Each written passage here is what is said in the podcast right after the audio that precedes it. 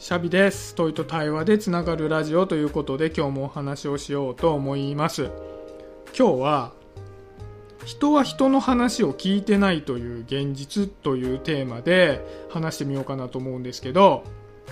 ちょっと初めにお断りをしておくと今回の話は特に結論めいたものはなくて自分が思っていることを、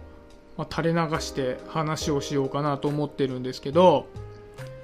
最近複数の友人からある本を紹介してもらったんですね。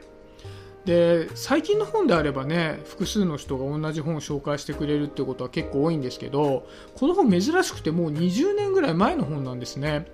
なのに同じタイミングで同じ本を紹介してもらったということは、まあ、僕にね合ってる本なんじゃないかなということで、まあ、早速読んでみたんですね。でその本のタイトルは心の対話25のルールという本で伊藤守さんという方が書いている本です。読んで字のごとく対話の本なんですけどこの本ねすごく変わってて初っ端のもう第1章のところでまず対話がどういうものかっていう話ではなくてそもそも人は人の話を聞いてないっていう説明から始まるんですね。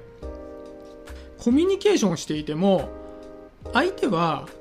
相手の話をじっくり聞いてるというよりは自分の話を次に何しようと考えながら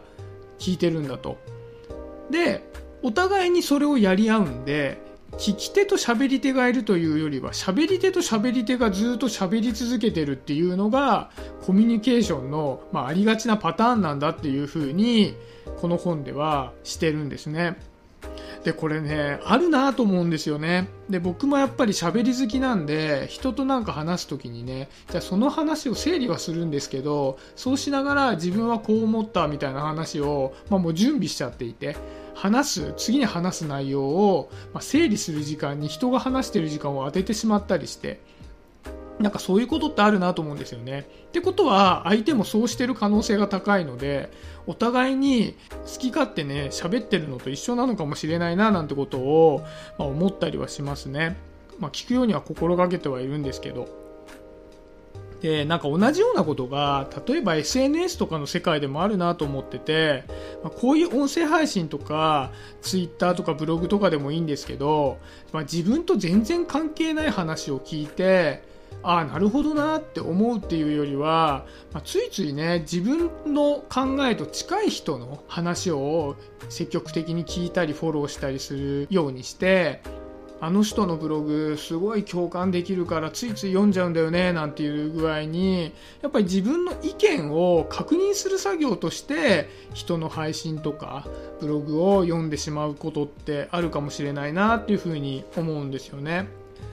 でそれがダメだとかいいとかっていうことじゃなくて、まあ、この本曰くそれが人間が本質的にやりがちな行為だよねっていう話なんですよね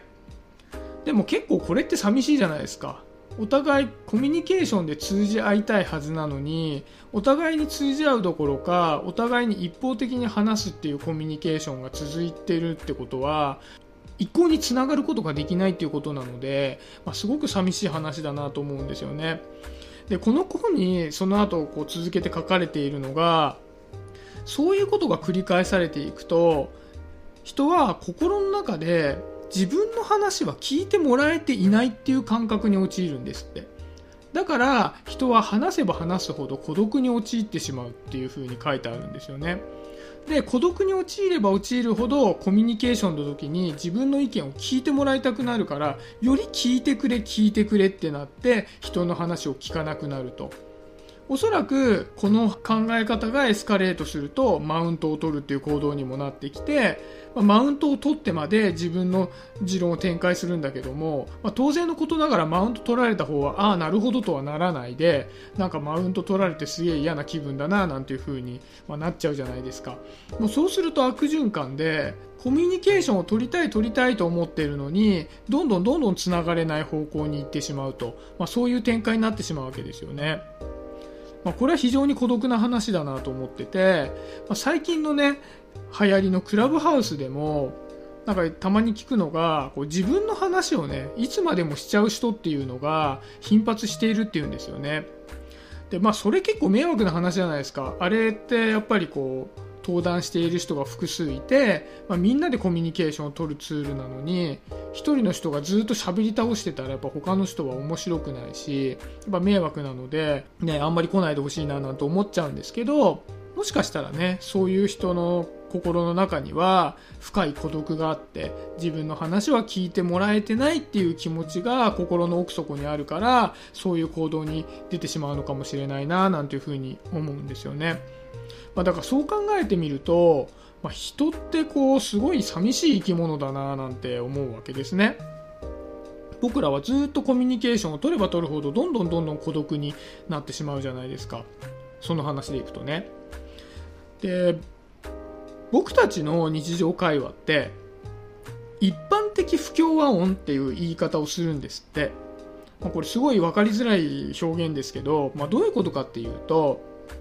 例えば同じテニスっていう表現をした時にもうバリバリのテニスプレーヤーの激しいプレーをイメージする人もいれば運動不足解消に近くの運動場でゆったりとテニスをしているおじちゃんおばちゃんを想像する人もいる。で一方でテニスってだけ聞いてると見る方のテニスなのかやる方のテニスだとかっていうところで、まあ、イメージも変わってくるわけじゃないですか。だそういった調子で、まあ、一つの単語レベルでもイメージしている物事っていうのは変わってくるので一続きでお互いに、ま言語を取り交わしていて同じ日本語でコミュニケーションをとっていたとしても発している側のイメージと受け取り側のイメージっていうのは大きく隔たっていて意思疎通が取れているようできちっと取れてないかもしれないねっていうのが一般的不協和音という話なんですけどじゃあねそういうことを考えた時にこの音声配信って何なんだろうなっていうふうに思うんですよね。人は人の話を聞いてないしもし聞いたとしても発せる側と受け取る側のイメージっていうのは全然違うわけじゃないですか。でも僕はこうして誰にともなくまあ、一方的に喋り続けてるわけですよね。しかも長く。だからたまにこれちゃんと人に届くことなのかななんていうふうに思うことってあったりして。でもね僕もそんな中こういった音声配信しててよかったなって救われる時があるんですね。でそれは僕の配信を聞いてくれた人からメッセージをもらったり友人であれば直接ねお話をしてくれるあの時の話を聞いたよみたいなことで、まあ、直接伝えてくれる人がいた時になんかものすごくね救われるような気分になるんですよね。でなんでこんなに救われた気分になるのかなって思った時にそれはこうやって一方的に喋り散らかしていることにある種の負い目があるんだろうなっていうふうに思ったんですね。やっぱり人は自分が喋りたいもので聞きたいものではないにもかかわらず僕は一方的に喋り続けていると。そこに対する、まあ、負い目があると。なのにもかかわらずメッセージとかメールとか、まあ、直接伝えてくれることによって僕に聞いたよっていうことを伝えてくれるわけじゃないですか。で聞いたよっていうことで受け取ってもらえたなってっていう救われ方をすると同時にその時にこういうふうに思ったよって言ってくれることによって僕も一方的に喋ったものが結果的には僕も聞かせてもらうことができると。でここで初めて